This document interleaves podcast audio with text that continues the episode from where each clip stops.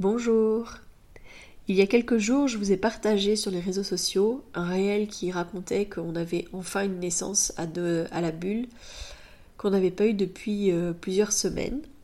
Et euh, j'ai eu pas mal de réactions par rapport à ça. Je voulais que vous partagiez en fait euh, aujourd'hui le récit d'une maman qui justement a partagé son expérience d'une naissance qui n'a finalement pas eu lieu comme elle le souhaitait, qui devait être initialement chez elle. Et puis du coup, bah, son, son parcours, son cheminement et ce qui l'a amené justement à accepter euh, le changement de situation d'un peu de dernière minute. Il y a quelques semaines, j'ai rencontré aussi un couple euh, et la maman me disait Je n'oublie pas qu'en fait, euh, potentiellement, ça ne se passera pas comme c'était prévu et que je devrais aller potentiellement à l'hôpital. Et je lui ai je l'ai vraiment félicité en fait d'avoir cette, euh, cette pensée-là sans que bah, je l'aborde moi-même puisque c'est quelque chose qu'à un moment ou un autre on en parle. Mais je lui ai dit c'est vrai que très souvent les femmes idéalisent tellement leur accouchement en dehors de l'hôpital qu'elles vivent très mal en fait si jamais le, le projet n'aboutit pas comme elles le souhaitent à la base. Alors je dis pas que c'est pas un enjeu important de, d'accoucher comme on a décidé à la base, de pouvoir enfanter dans sa pleine puissance, d'être dans le lieu qu'on avait choisi mais c'est aussi une réalité qu'en cas de nécessité, bah, c'est normal en fait d'aller euh, vers le médical, c'est normal de faire appel à la médecine pour aider à ce que euh, ce bébé vienne au monde sereinement et que sa maman aille bien. Et donc bah voilà, je pense que c'était une bonne manière d'introduire cette, euh, cette interview de Delphine que j'avais enregistrée il y a déjà quelques mois que je gardais un peu sous le coude. Et je pense que c'est justement le bon timing pour vous parler de ça.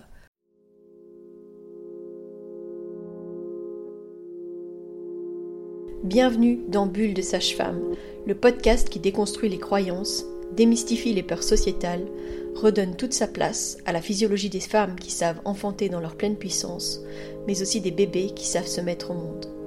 Ici, vous profiterez de l'expertise de sages-femmes pratiquant en dehors des hôpitaux, des accouchements à domicile ou en maison de naissance. Nous souhaitons que vous trouviez les outils, les informations pour que vous puissiez être les acteurs de la naissance de votre bébé, et ce quel que soit le lieu où vous avez décidé de l'accueillir. Mon nom est Mélissa Chambard, sage-femme, maman de cinq enfants. À chaque épisode, je vous partagerai mes astuces, mes bons plans, mon expertise, des anecdotes, mais aussi des témoignages de parents, de sages-femmes et des rencontres inspirantes autour de la périnatalité, dans la bienveillance, la force, la puissance.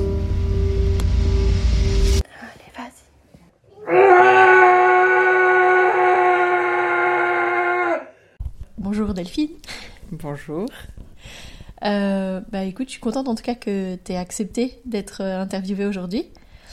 Euh, je voulais en fait aborder avec toi plusieurs sujets et surtout en fait revenir sur ton expérience de naissance parce que bah, jusqu'à la fin on a pensé que potentiellement tu pourrais accoucher chez toi. Et puis bah voilà, les circonstances ont fait que ça n'a pas été possible. Mais du coup j'ai envie de savoir un peu D'abord, quel a été ton cheminement bah, dans cette grossesse Comment s'est passée ta grossesse Et comment est-ce que tu en es arrivé à, vouloir euh, être suivie à la bulle Alors, euh, il faut savoir que c'est ma deuxième grossesse. Ma première grossesse s'est passée idylliquement et j'ai accouché au cocon, à Erasme, de manière physiologique, comme je le désirais. Et pour moi, ça allait dans, dans le sens, la deuxième grossesse, de, faire un accouchement à la maison. Parce que du coup, c'était euh, aller encore plus loin dans cette démarche euh, de, de, de trouver euh, vraiment mon espace, mon cocon, de faire vivre aussi cet accouchement à mon premier bébé et aussi à ma maman. Et c'était vraiment, ça regroupait tout ce que je voulais dans, dans mon expérience de via la première. Et, euh, et, du coup, c'était pour moi naturel en fait de, de, passer via, via la bulle. Et du coup, euh, c'est pour ça que je suis venue euh, ici et que je vous ai euh, contacté à plusieurs reprises du coup. ouais, parce qu'il faut savoir que parfois on a quand même des moments où on bug un petit peu au niveau, des, au niveau des prises de contact. Parce qu'on nous contacte sur tellement de, de moyens, de vecteurs différents que parfois on se mélange. Et en plus, tu avais une demande très spécifique au moment où tu nous as contactés. Oui, du coup, euh, pour cette deuxième grossesse, j'ai eu une grossesse dite pathologique. J'avais un anticorps qui était euh, pas très cool, qui euh, attaquait du coup le sang de bébé, qui faisait que au début, un suivi pour un accouchement à domicile, c'était assez compromis. Après, vous avez contacté ma gynécologue qui vous a Enfin, vous vous êtes briefé euh, entre vous et euh, vous avez accepté de me suivre très gentiment. Et euh, au final, tout s'est très bien passé parce que du coup, oui, l'anticorps est resté stable, ce qui a permis d'avoir tout le suivi à la bulle. J'avais quand même un contrôle au début qui était toutes les deux semaines, donc avec prise de sang et échographie. Et vu que le taux était stable. On est passé à un mois. Tout était évidemment euh, suivi par vous et par la gynécologue. Vous étiez vraiment en contact rapproché. Ça, c'était vraiment super d'avoir une cohésion comme ça au sein de l'équipe. Et euh, jusqu'à la fin, fin, fin, tout allait très bien. Et euh, ce qui s'est passé, c'est que j'ai dépassé mon terme, ce qui à la base était assez surprenant parce que bébé était très très bas en, décembre. J'ai accouché du coup fin janvier. Et euh, mon terme était euh, le 17 janvier. Euh, et bébé était très très bas. Et je me souviens t'avoir dit à plusieurs reprises que j'avais l'impression qu'il était dans ma culotte. et, et, ce qui s'est passé, c'est que à un moment donné, je le sentais qu'il n'appuyait plus sur mon col. Il est en quelque sorte remonté. Et du coup, j'ai dépassé mon terme. Et je l'ai bien dépassé parce que j'ai accouché à 41 plus... Euh, je me souviens plus si c'est 3 ou 5. Et euh, du coup, avec le suivi qui était euh, en fin de grossesse, qui était beaucoup plus rapproché, avec les monitos et les prises de sang, il s'est avéré que la dernière prise de sang était soi-disant mauvaise. Les taux avaient changé. Donc, ce qui s'est passé, c'est qu'on était le jeudi. Et ce fameux jeudi, je me suis retrouvée en travail spontané. Après. Euh, des semaines de pré-travail. après des semaines de pré-travail. Plusieurs aides euh, de sage-femme. Et, et, je me suis retrouvée enfin en travail spontané. Sauf que ce jour-là, c'est aussi le jour où la gynécologue, en fait, a posé son veto et euh, elle a décidé que l'aventure avec la bulle s'arrêtait. Enfin, du moins l'aventure euh, de l'accouchement à la maison, on va dire. Mais ce que la gynécologue ignorait, c'est que j'étais en travail. Euh, et... C'est-à-dire que pour elle, en fait, c'était surtout que tu avais dépassé trop ton terme et qu'il allait mm. falloir te déclencher, en fait. Ouais. Elle, sûrement que dans sa tête, ça devait être ça. Mm. Et aussi, ben, la prise de sang qui, soi-disant, était, enfin, qui avait changé, en fait. Et euh, ce qui s'est passé, c'est que j'ai eu droit euh, à ma petite bulle euh, portable, on va dire. et nous sommes partis donc à Erasme pour que j'accouche là-bas. Enfin, pour que j'accouche là-bas. Je suis partie, j'avoue, en me disant, je vais pas accoucher aujourd'hui. J'ai failli même ne pas prendre ma valise de maternité. Et au final, je l'ai prise. Mais euh, je suis partie en me disant, euh, ben, on va faire un contrôle et, euh, et, je vais finir par être déclenchée parce que c'était ce qui me pendait au nez en fait si les taux changeaient. Et, et j'avais eu déjà plusieurs, on va dire, faux départs qui me disaient ah c'est aujourd'hui, c'est aujourd'hui. Au final, c'était pas aujourd'hui. Et c'était ce jeudi. Et donc euh, avant que nous partions tous à Erasme, euh, donc j'étais en travail et je ne savais pas encore que j'allais partir à Erasme. Euh, et là, j'ai eu l'appel de Mélanie qui m'a. J'ai compris directement. Elle m'a dit j'ai eu la, la gynécologue au, téléphone et là, j'ai compris que c'était fini. Ça a été très très dur au début. Et Mélanie, elle a été super pour ça parce qu'elle m'a dit prends le temps, pleure sors tout ce que tu as à sortir. Et vraiment, en l'espace de, je dirais, un, quart d'heure, j'ai vraiment, j'ai toutes les larmes de mon corps sont sorties. J'ai vraiment pleuré à gros gros sanglots et euh, j'ai sorti tout ce que j'avais à sortir. Et j'ai fait, le deuil de mon accouchement à domicile, en fait. J'ai vraiment, je me suis dit, euh, bon, mais c'est pas comme ça que ça doit se passer, c'était le destin. Et, euh, et le destin était un peu bizarre parce que j'étais en travail ce jour-là et c'est le jour aussi où ben, la gynécologue pose son veto. Donc, euh, nous voilà partis à Erasme. Et à Erasme, il y a directement Mélanie qui m'a rejoint. Elle m'a vu euh, sortir de l'ascenseur euh, en marchant euh, bien en canard, on va dire. Et de là, on m'a fait une échographie, on a vu que bébé allait très bien et que, ben, j'étais en vrai travail, donc il n'était pas nécessaire de me déclencher. Et, je pense que là, du coup, mon cerveau, il a dit, ok les gars, en fait, si, si on n'y va pas maintenant, c'est, on va souffrir le déclenchement, quoi. Donc, euh, mon cerveau, il a certainement dû euh, tout lâcher.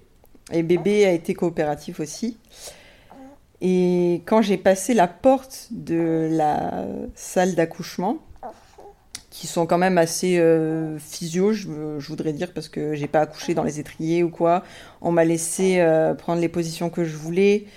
J'avais euh, Mélanie à mes côtés qui a eu un rôle tellement euh, important pour moi à me soutenir, à être présente. Rien que, sa présence, en fait, ça a été énormément rassurant de savoir qu'elle était là et que euh, j'avais du soutien, on va dire, médical pour ne pas subir de violences obstétricales ou autres. C'était très important pour moi.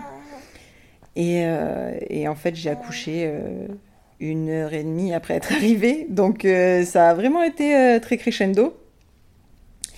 Et euh, comme je disais, c'était le destin. Parce que quand bébé a sorti sa tête, on a vu qu'il y avait un liquide amniotique méconial.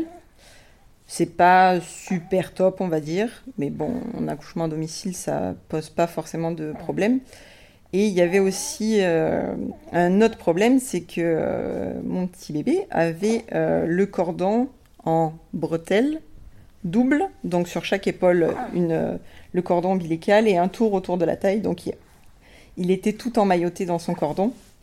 Et, c'est ça certainement qui a fait qu'il est remonté et qu'il appuyait plus sur mon périnée. Donc, euh, comme euh, l'a dit Mélanie, c'était un bon euh, message de l'univers que j'accouche à l'hôpital. C'était ça, aurait pu se faire, mais ça aussi aurait pu entraîner des, complications. Et tout ça, ça, en fait, je me suis, je me suis sentie en paix avec mon accouchement. Par, déjà par le fait d'avoir pleuré, d'avoir, je l'ai pleuré vraiment mon accouchement à domicile, je l'ai pleuré je me suis vraiment laissé le temps euh, de le pleurer euh, comme euh, je le voulais. J'ai sorti tout ce que j'avais à sortir et, et tout s'est bien passé. C'est ce que je garde en tête. Bébé est né et il a été en très bonne santé. Directement, il était, il était super. Il a grimpé mon ventre et il est venu téter mon sein tout seul. C'était magique. Et, mais vraiment, j'ai accepté cet accouchement qui s'est passé quand même de manière physiologique. J'ai pas subi de violence ou autre. Et, et c'était euh, quand même un très bon accouchement et je suis en paix avec, euh, avec celui-ci. Super, génial. Donc, tu as amené, euh, effectivement, tu as amené ta bulle avec toi. Ouais. Tu as, amené, as amené tout ça et tu as réussi à, à accoucher, à enfanter comme tu le souhaitais. Ça, c'est super important. Ouais, tu disais euh, à domicile, c'est ok. Mais en fait, à domicile, si ça nous arrive à la dernière minute, comme c'est arrivé pour euh, ton bébé, évidemment, on sait quoi faire et intervenir. Après, c'est pas euh, une indication. Si jamais avant on sait que, que c'est là, alors on se dirige vers l'hôpital, juste pour redire ça. Ah, d'accord. Ça va? Comme ça, tu sais aussi. Oui. Donc ça veut dire que si tu avais rompu à domicile, par exemple, pas à la toute fin, enfin voilà, ça aurait été aussi un motif de te transférer à l'hôpital. D'accord. Parce que c'est un signe que le bébé, à un moment ou un autre, a été en souffrance. Alors c'était peut-être il y a quelques heures, tu vois, il y a eu quelque chose. Mais voilà. D'accord. Et maintenant, comment est-ce que tu te sens, du coup? Alors, maintenant, euh, je me sens... Euh, alors, maintenant, ce qui se passe, c'est que j'ai eu ma visite euh, post-partum avec la gynécologue. Et la gynécologue m'a balancer, c'est vraiment le terme, euh, qu'en fait elle s'était trompée et que les chiffres n'avaient pas bougé et que du coup mon taux était resté stable jusqu'à la fin, fin, fin. Et euh, moi qui étais euh, totalement en paix avec mon accouchement, je, je m'étais dit voilà, bah, c'était comme ça que ça devait se passer, et ça s'est quand même bien passé au final, donc voilà. Et elle est venue me balancer un peu ça euh, comme un cheveu sur la soupe, et je l'ai mal vécu au début, parce que je me suis dit, mais en fait c'est par une bête erreur humaine, j'aurais pu accoucher à la maison, et ça se serait, ça se serait passé, quoi. Et, euh, et, du coup, ça a été un peu compliqué là à réaccepter euh, cette erreur humaine. Mais euh, on va dire que j'ai un peu cheminé par rapport à ça et que maintenant je l'ai accepté. Et, et puis je me conforte aussi dans l'idée que c'est pas mon dernier accouchement. Donc on va dire que ça aide un petit peu aussi à se dire euh, le prochain ça sera le bon et euh, ça, sera celui-là à la maison dans la piscine et tout se passera bien et j'attraperai mon petit bébé et euh, il sera entouré de, de ses frères. Et, et j'accoucherai vraiment comme je voudrais. Et ça oh la bulle sera là aussi ça c'est sûr. Mais c'est vrai que ça ça a été un peu compliqué à accepter. Mais maintenant c'est fait je l'ai accepté et voilà. Et la vie continue. Je crois que ce qui est compliqué, c'est peut-être. Euh, ben, en fait, que les, là, pour le coup, ta gynéco, mais parfois les soignants tout court euh, qui n'ont pas l'habitude des accouchements euh, en dehors des hôpitaux ne comprennent pas toujours pourquoi est-ce que les femmes veulent accoucher en dehors des hôpitaux. Je pense que c'est un. Allez, un biais dont on n'a pas notion, c'est que. c'est un, oui, c'est un biais dont on n'a pas notion, c'est que comme ils le vivent pas au quotidien ou comme ils n'ont pas euh, cette, euh, cette manière-là de pratiquer, ils comprennent pas pourquoi est-ce que ça a une si grande importance pour les femmes d'avoir l'accouchement qu'elles avaient souhaité. Mm. Oui, ça c'est euh, ça c'est après il y en a qui ont besoin justement de ce cadre hospitalier, on va dire, pour se rassurer et c'est on va dire qu'on a été élevé un peu comme ça aussi, de se dire voilà, à l'hôpital, il peut rien t'arriver, euh, alors que bon, euh, depuis des, siècles et des siècles, euh, on a accouché dans, notre, dans notre pleine puissance. Et, et ça, c'est vrai que bon, pas tout le monde peut le comprendre. Je pense que c'est comme ça. C'est mais, mais moi, c'est de la manière dont je veux accoucher. Et je pense que allez, on dit que c'est peut-être un peu une mode, mais je pense que c'est juste euh, une manière de se réapproprier son corps, son accouchement, comment ça se passe. Et, euh, c'est juste sortir un peu des sentiers battus, mais euh, c'est des sentiers qui étaient, qui étaient aussi là il y a des années. C'est ça. Ben, en tout cas, un grand merci à toi. Merci de ton partage. Merci à Jack d'avoir été assez cool pendant euh, tout le temps de l'interview, même s'il a passé son temps à téter. Donc les petits bruits de bébé, c'est normal. Et puis, ben, merci vraiment aussi de ta confiance, de ton partage. Et euh, puis, ben voilà, je pense que ça servira aussi euh, à d'autres parents, peut-être à, aussi à se préparer à l'éventualité, parce que ce qui est important, c'est de savoir que même si on, on a le souhait, que ce soit d'accoucher à domicile ou en maison de naissance, même en gîte euh, intra-hospitalier comme ce que tu as eu au cocon euh, pour euh, ton premier, ben, c'est des choses qui peuvent parfois switcher à la dernière minute parce que c'est nécessaire, parce que médicalement parlant, il y a peut-être quelque chose. et ça peut être le switch, il peut venir des soignants, mais il peut aussi venir parfois des parents. Ah oui. Ça a déjà arrivé. Et donc, ben, du coup, c'est important aussi de se préparer quand même à l'éventualité que potentiellement ça se passera différemment pour ne pas trop mal le vivre en fait aussi. Oui. Mm. Parce que parfois on idéalise tellement euh, comment est-ce que ça va se passer que quand ça se passe pas comme ça, ben là on sent que tu as pu euh, euh, vraiment le, le bien, enfin bien l'assimiler et bien, bien le vivre, mais parfois ça amène des difficultés, juste le fait que ça s'est pas passé comme c'était prévu, qu'on n'a pas été respecté comme c'était prévu, parce que là, dans le, fait que tu n'as pas pu aller jusqu'au bout de ton projet, La chance, c'est que bah, pour toi, tu as pu être accompagné quand même par la personne que tu connaissais euh, et tu as pu quand même enfanter euh, comme tu le souhaitais, même si t'es pas dans le contexte que tu souhaitais à la base. Euh, alors que bah, des fois, le switch, il est tellement grand que c'est beaucoup plus difficile de, oui, bah, de le vivre et de, de le ressasser en, de manière positive. quoi. Mhm. Donc voilà. Un grand merci à toi. Merci, mais de rien.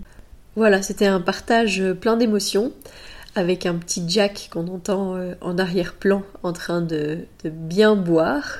C'est euh, quelque chose dont on parle très souvent quand même, ces situations de transfert ou ces moments où euh, les, les feux ne sont plus au vert. Et ça, c'est, je vous réfère à, l'épisode 2 de Bulle de Sage-Femme où je parle justement des feux verts, feux orange, feux rouge de comment est-ce que on fait au maximum pour s'assurer qu'on reste toujours dans le bon ce que ce qu'explique quand même euh, très bien Delphine, c'est qu'elle dit qu'elle a emmené sa bulle avec elle. Donc c'est vrai que quand on suit les femmes, les couples pendant toute leur grossesse, pendant tout ce temps-là, euh, quand les plans changent au maximum, on accompagne à l'hôpital parce que euh, bah on a on n'a pas envie d'abandonner clairement ces, ces, couples qu'on a accompagnés pendant plusieurs mois. On n'a pas envie qu'ils aient ce sentiment voilà, qu'on les laisse parce qu'ils ne rentrent plus dans les cases et qu'au maximum on les accompagne. Et quand on a les témoignages, c'est vrai que la plupart du temps, les, les patientes qu'on a pu accompagner, elles disent mais euh, c'était vraiment bien de vous avoir, c'était vraiment chouette de vous avoir. Donc c'est pour ça que en fait on le propose systématiquement et qu'on ne quitte l'hôpital que si la patiente ou le compagnon nous disent de partir. Ça fait partie du coup euh, du service qu'on a choisi de donner à la maison de naissance. Voilà, j'espère que ce petit épisode, parce que pour une fois il n'est pas très long, vous a plu.